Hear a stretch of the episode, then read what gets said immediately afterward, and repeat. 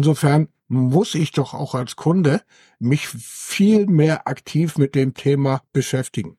Ja, Versicherung kostet halt Geld, das ist blöd, aber ich muss A, wenn ich es ordentlich sehe, muss ich halt handeln wie ein ordentlicher Kaufmann. Und da habe ich halt ab und zu das Gefühl, dieses Risikos eines Cyberangriffes ist immer noch nicht bei jedem Geschäftsführer, Inhaber angekommen. Vertiefe dein Verständnis der digitalen Sicherheit mit Cybersecurity ist Chefsache. Gemeinsam mit Nico Werner und einem Kreis von Cybersecurity-Experten erkundest du fortgeschrittene Konzepte und innovative Lösungen. Erwarte detaillierte Einblicke, fundierte Diskussionen und dynamische Perspektiven, die auch erfahrene Fachleute fesseln. Sei Teil einer Gemeinschaft, die die Grenzen der Cybersecurity neu definiert. Hallo und herzlich willkommen zu einer neuen Folge Cybersecurity Chefsache, der Podcast. Heute mit Olaf. Moin Olaf. Hallo Nico, ein Moin zurück. Äh, einfaches Moin, ich sitze halt in Flensburg und da gilt das einfache Moin und nicht die doppelte Form wie zum Beispiel in Hamburg. Ja, da haben wir uns schon im Vorgespräch drüber informiert. Ne? Ich komme ja aus Kiel, also Katzensprung entfernt. Wir sagen ja das einfache Moin und die Hamburger, die ja viel schnacken, die sagen ja Moin Moin. Aber das ist heute nicht das Thema. Aber Olaf, erzähl doch mal ein bisschen was über dich für alle, die dich noch nicht kennen. Okay, ich sitze in Flensburg, bin als selbstständiger Berater im Bereich Informations- und Cybersicherheit unterwegs. Und diese Neutralität, die möchte ich halt auch sehr gerne behalten weil ich glaube, dass äh, gerade in den Bereichen extrem hoher Bedarf momentan besteht, was Neutralität angeht. Wenn ich es halt mitbekomme, die meisten haben überhaupt keine Lust mehr auf irgendwelche Verkaufsveranstaltungen nach dem Motto, die Zeit kann ich mir aufsparen. Die Zeit habe ich halt eigentlich auch gar nicht. Und ich versuche halt so ein bisschen die Sinnhaftigkeit oder Unsinnigkeit von Cyber irgendwo in den Vordergrund zu setzen. Deswegen bin ich relativ aktiv auf LinkedIn, versuche halt dort irgendwo ein Thema oder das Thema Cyber in den Vordergrund zu bringen. Weil für mich ist Cyber halt neben dem geschäftlichen natürlich aber auch ein gesamtgesellschaftliches Thema, was ich halt wirklich gerne viel, viel breiter diskutiert haben möchte. Wenn wir uns die Schäden ansehen, die pro Jahr entstehen mit 203, 206 Milliarden allein in Deutschland, dann müssen wir einfach dieses Thema Cyber viel, viel mehr in den Vordergrund bringen. Nicht mit dem Hammer oder beziehungsweise mit der Drohung, sondern dass halt ein Verständnis für das Thema Informationscyber entsteht. Absolut. Dafür mache ich hier auch den Podcast Cybersecurity Chefsache, weil ich gerne vielen Menschen diese Möglichkeit bieten möchte, sich mehr über das Thema zu informieren, beziehungsweise auch einfach mal mit dem ein oder anderen Bullshit-Themen aufklären möchte. Wir haben ja heute das tolle Thema aus der Abstimmung Cyberversicherung, ja, nein.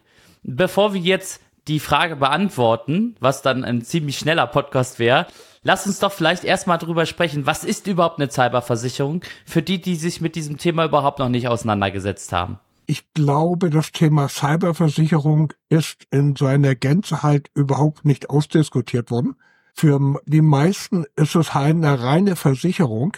Für mich ist die Cyberversicherung mittlerweile halt aber auch ein Hilfsmittel, wenn ich als Kunde der Cyberversicherung angegriffen worden bin, ist halt die Versicherung mit Rat und Tat mein Partner.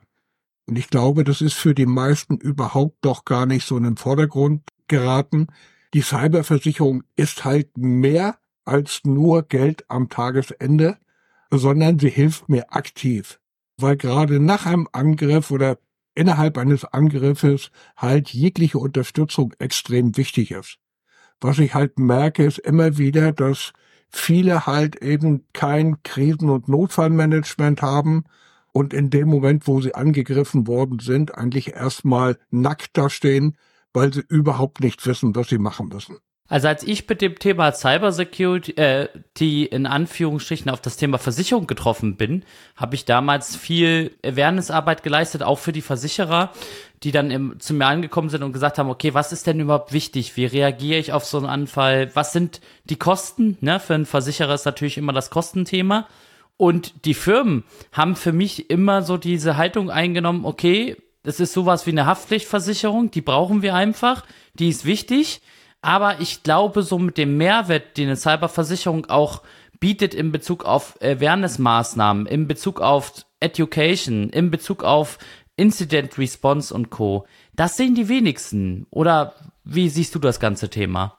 Ich habe ein bisschen gespaltenes Verhältnis äh, zu dem Thema Cyberversicherung. Ich habe die Cyberversicherung vor ein paar Jahren verflucht, weil sie halt einfach äh, den Kunden eine Police ausgestellt haben, nach dem Motto, jetzt bist du versichert, du brauchst halt, was Cyber angeht, nicht mehr viel zu machen. Wenn im Vorfall ist, dann bezahlen wir am Tagesende. Mittlerweile sehe ich es komplett anders. Was Innovation angeht im Bereich der Cybersicherheit, glaube ich, sind die Versicherer ganz vorne dabei, weil sie halt einfach an ihre Kunden mittlerweile oder die, an die meisten Kunden extrem hohe Anforderungen stellen, was den Umgang mit Cyber angeht. Und wenn die Versicherungen in der Form das nicht machen würden, glaube ich, wären wir heute noch nicht da, wo wir im Bereich der Cybersicherheit heute sind. Insofern, ja, Versicherung ist definitiv notwendig. Versicherung ist aber nicht nur, wie gesagt, am Tagesende Geld auszahlen, sondern ich verstehe die Cyberversicherung mittlerweile als Partner der entsprechenden Firmen, die sich halt mit dem Kunden zusammen bemühen, halt eine Cybersicherheit herzustellen. Also ich muss sagen, ich sehe auch so einen Wandel in diesem Thema. Als ich, wie gesagt, vor ein paar Jahren damit begonnen habe, war für mich das eine Cash-Cow für viele Unternehmen. Jeder wollte das anbieten, jeder wollte einen Kuchen und einen, einen Teil vom Kuchen abbekommen im Bereich der Versicherungen. Aber so richtiges, nachhaltiges Konzept habe ich nie gesehen. Inzwischen sehe ich zum Beispiel solche Dinge, du kannst ja auch mal gerne deine Erfahrungen mitgeben, dass zum Beispiel eine Stadtwerke, die jetzt eine Cyberversicherung hat, die auch über die Versicherung zum Beispiel Awareness-Maßnahmen bekommt, die auch jährlichen Pentest inklusive hat. Ja, also das, als ich das mal vor einem halben Jahr gesehen habe, habe ich gedacht, okay, das ist genau der richtige Weg, wo sich so das Thema Cyberversicherung hinentwickeln sollte, hin zu einem in Anführungsstrichen Risikolevel, was man natürlich mit einer Versicherung abdecken kann, aber diese Präventionsgeschichten, die sollten jemand auch Bestandteil sein. Und da sehe ich momentan den Trend, dass es eher in diese Richtung hingeht. Das ist das, oder das ist meine Erfahrung halt auch in den letzten äh, Monaten, wo halt auch die Versicherung aktiv und auch die Versicherungsmakler, die muss ich halt da mit ins Boot nehmen. Es ist nicht nur die Versicherung, sondern es sind auch die Versicherungsmakler, die parallel halt auch dafür sorgen oder ihre Kunden unterstützen, halt das Thema Tag für Tag wieder neu zu begutachten. Cyber ist halt keine Momentaufnahme, Cyber muss leben. Und zwar muss ich jeden Tag im Prinzip mich wieder irgendwo neu orientieren. Und da ist mittlerweile die Versicherungsbranche extrem gut dabei, Vorschläge zu machen, Anreize zu geben. Wir wollen uns nichts vormachen, je besser man geschützt ist, desto geringer wird letztendlich auch die Prämie sein. Aber es ist keine reine Haftpflichtversicherung mehr, sondern für mich ist die Cyberversicherung mittlerweile oder die meisten auf jeden Fall ein Partner vom Kunden. Du hast das Thema ja angesprochen, genauso wie ich auch, dass es sowas wie eine Haftpflichtversicherung ja in Anführungsstrichen mal war und sich das jetzt mehr entwickelt. Für alle, die da noch so kaum Berührungspunkte haben oder sich auch jetzt vielleicht gerade überlegen, sich mit dem Thema auseinanderzusetzen, was sind denn so aktuelle Anforderungen von Versicherer, die ein Unternehmen erfüllen muss, beziehungsweise was würdest du den Unternehmen mitgeben? Das sind die Dinge, über die ihr euch Gedanken machen solltet, bevor ihr euch mit diesem Thema Versicherung auseinandersetzt. Ich stelle mir immer wieder die Frage, warum setzt man sich eigentlich nicht mit dem Thema wirklich aktiv äh, auseinander?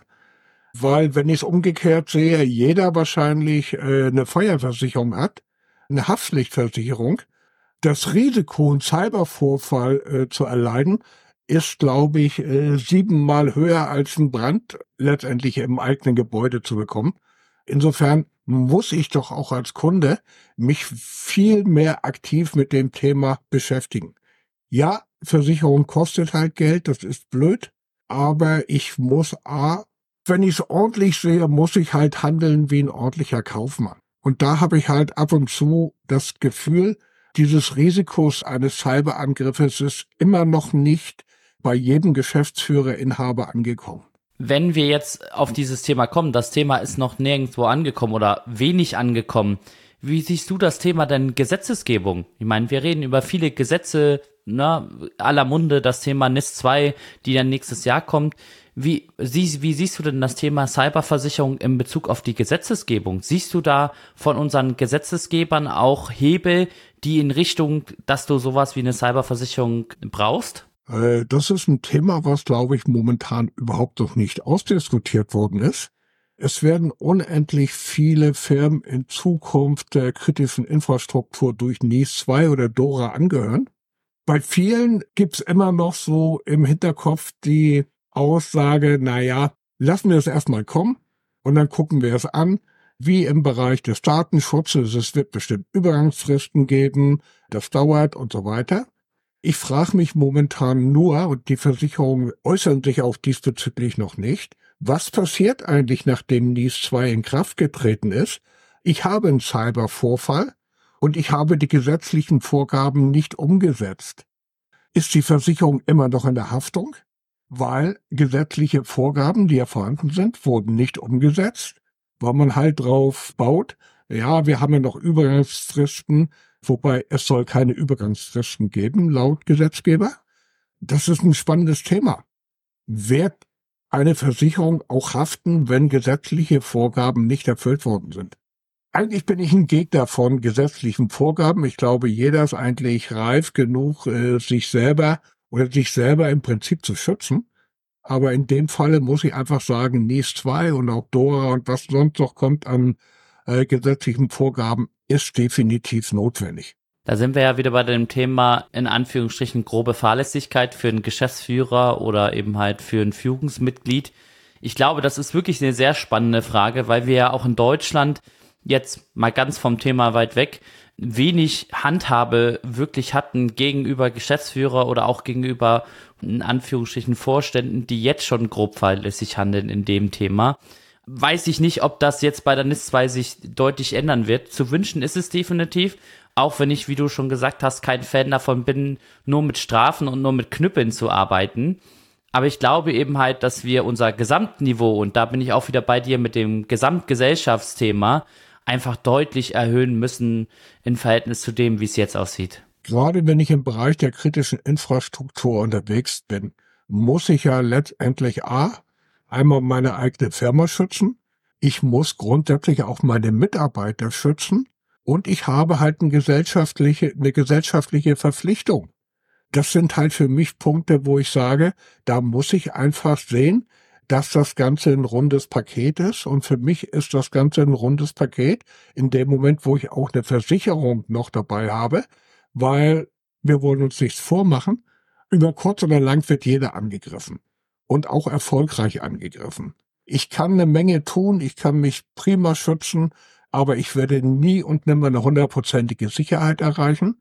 Deswegen ist halt die Versicherung das i-Tüpfelchen, was meinen gesamten Cyberschutz angeht, einfach für den Tag X vorbereitet zu sein.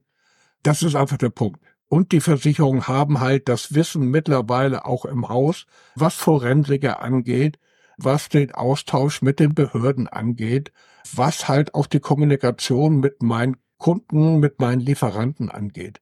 Da ist halt äh, mittlerweile die Versicherung wirklich ein extrem wichtiger Faktor geworden. Das habe ich auch gesehen bei vielen Kunden. Gerade so dieses Thema, ich meine, jeder in dem Bereich kann sich jetzt äh, in Anführungsstrichen nicht davor schützen, dass es eben halt einen Fachkräftemangel gibt, auch somit natürlich auch einen Mangel an Kapazitäten. Und wenn du dann gerade in so einem Cybervorfall bist und dann irgendwie drei Wochen warten musst, bis der nächste Experte frei ist, ist das sicherlich auch nicht förderlich. Und da gibt's ja schon bei vielen Versichererabkommen mit entsprechenden Dienstleistern, die dann eben halt reaktionsschnell bei dir dann eben halt unterstützen, ohne dass du jetzt eben halt bei einem anderen Dienstleister auf eine Warteliste landest. Also das finde ich alleine schon ein ziemlich gutes Thema, dass du auch über so eine Cyberversicherung auch eben halt entsprechend Marktzugang bekommst oder Ressourcen bekommst, die du eben halt im Ehrenfall dann auch nutzen kannst. Was mich vielleicht noch interessieren würde, vielleicht auch die Hörer noch so, was sind denn so Themen in den aktuellen Cyberversicherungen, die abgedeckt werden, wo du sagst, hey, da hat, wir haben ja darüber gesprochen, wie war es vorher? Da war es für mich eine reine Geldgeschichte. Ne? Du gibst einfach Geld und die zahlen den finanziellen Schaden. Was tut eine heutige Cyberversicherung für das Unternehmen? Eine gute Cyberversicherung sollte halt seinen Kunden begleiten. Das heißt, äh, wenn ich heute eine Police abschließe, dann ist das ja, okay, ist ein Ist-Bestand vorher festgestellt worden aber dieser Ist-Bestand beinhaltet ja auch, dass ich mich weiterentwickeln muss. Und da brauche ich halt auch eine gute Cyberversicherung, die mich permanent bei diesem Prozess begleitet. Äh, Hilfestellung gibt, äh, was Awareness-Schulung angeht. Hilfestellung auch gibt, was die gesetzlichen Vorgaben angeht. Hilfestellung gibt, was an Tools momentan am Markt ist, um zum Beispiel eine Schwachstellenscannung vorzunehmen. Hilfestellung, was Penetrationsteste angeht all diese Dinge, die ich im normalen täglichen einerlei halt überhaupt nicht irgendwo habe, das bietet halt die Versicherung. Als Geschäftsführer bin ich halt mit tausend Dingen beschäftigt. Da brauche ich halt parallel einen Partner, der mir irgendwo das Fachwissen auch vermittelt. Und eine Cyberversicherung ist eben halt auch dein Partner, wenn wirklich mal das Kind im Brunnen gefallen ist, ja. der dir eben halt auch hilft bei der Forensik, weil, wie wir beide ja wissen, ist das ja nicht einfach nur A und B, sondern auch da ist ein organisatorischer Aufwand, ein rechtlicher Aufwand, das rechtskonform zu Macht, Kommunikation und so weiter und so fort. Das sollte man nicht unterschätzen. Nein, ich denke mal, äh, die Kosten können im Verhältnis bei falscher Handhabung eines Vorfalls viel höher sein, als der Angriff selber. Wir wollen uns nichts vormachen. Wer von den Geschäftsführern hatte mit irgendwelchen Cyberkriminellen aus Nordkorea, die dich momentan erpressen, halt wirklich die Erfahrung? Ich denke mal die wenigsten. Und wir wollen uns nichts vormachen. Dieses Geschäft ist heute ein Milliardengeschäft. Diejenigen, die auf der bösen Seite sitzen, sind wirklich Profis. Die wissen, wie sie ihre Kunden in Anführungsstrichen unter Druck setzen können. Und da brauche ich halt die Erfahrung. Und die Erfahrung hat halt die äh, Versicherung, weil sie halt extrem viele Dienstleister permanent, hätte ich gesagt, auf Vorrat irgendwo haben. Hast du auch gesehen, dass es eine Qualitätsbewegung gab bei den Cyberversicherungen, gerade auch wenn du in Anführungsstrichen mit einer Cyberversicherung sprichst? Wie gesagt, vorher war es so, die haben einfach deinen Unternehmenswert genommen, die haben Risikowert genommen und am Ende hast du Summe X gezahlt heutzutage habe ich schon bei vielen Firmen mitbekommen, gibt's Assessments, teilweise sogar auch, die kommen zu einem selber und schauen sich die Sicherheitsinfrastruktur an und so weiter und so fort. Wie, wie läuft das heute ab? Viel, viel besser. Es haben sich, auch wenn es jetzt blöd klingt, Gott sei Dank einige auch den Bereich halt auch verabschiedet. Erfahrung war halt vor zwei Jahren gewesen, äh, könnt ihr uns die Angaben nicht auch auf Deutsch vermitteln, weil unsere Außendienstmitarbeiter halt die Sprache nicht beherrschen oder eine englische Sprache nicht beherrschen. Die hatten im Prinzip von dem Thema Cyber überhaupt gar keine Ahnung, wenn wir ehrlich sind. Brandversicherung waren sie gut, Lebenshaftpflichter, alles wunderbar.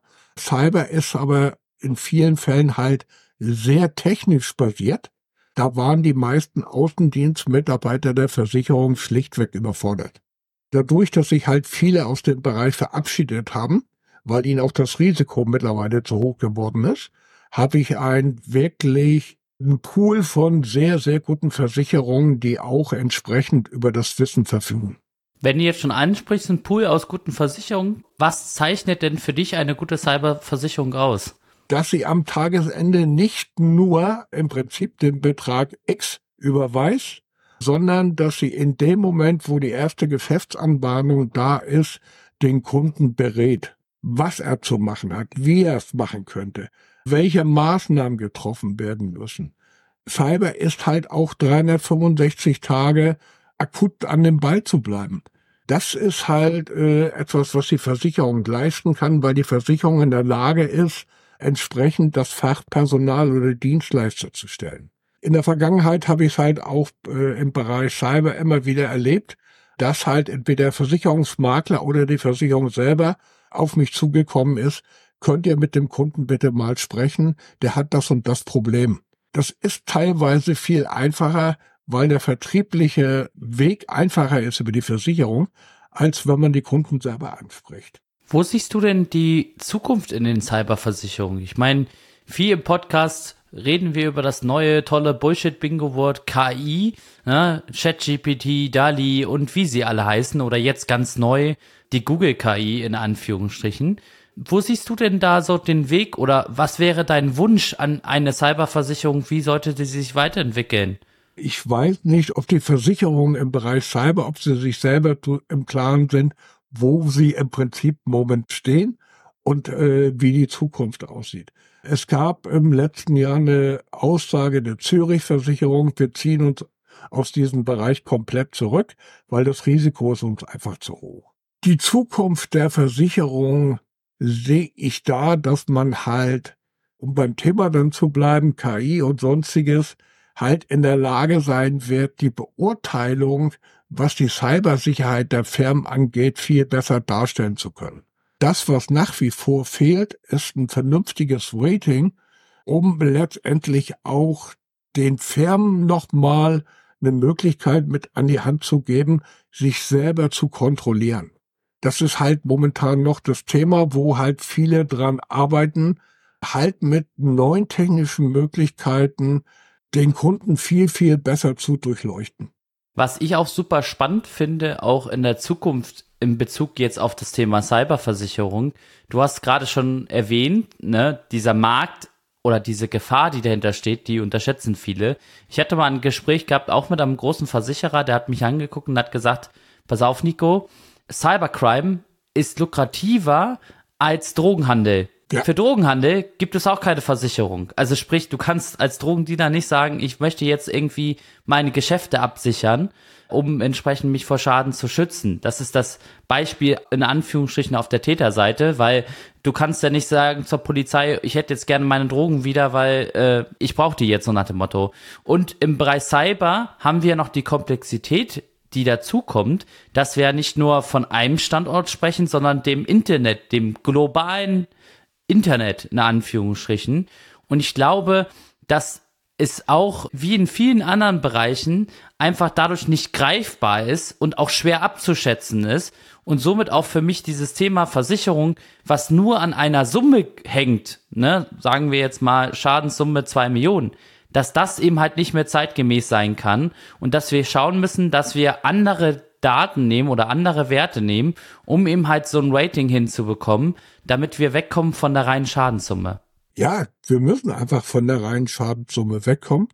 Vielleicht noch mal eine kurze Lanze äh, zu brechen für die Versicherung. Klar, ich kann heute sagen, ich spare das Geld und falls ich einen Vorfall habe, kriege ich selber geregelt. Aber ich habe natürlich keine Sicherheit, dass ich morgen oder übermorgen nicht den nächsten Vorfall habe.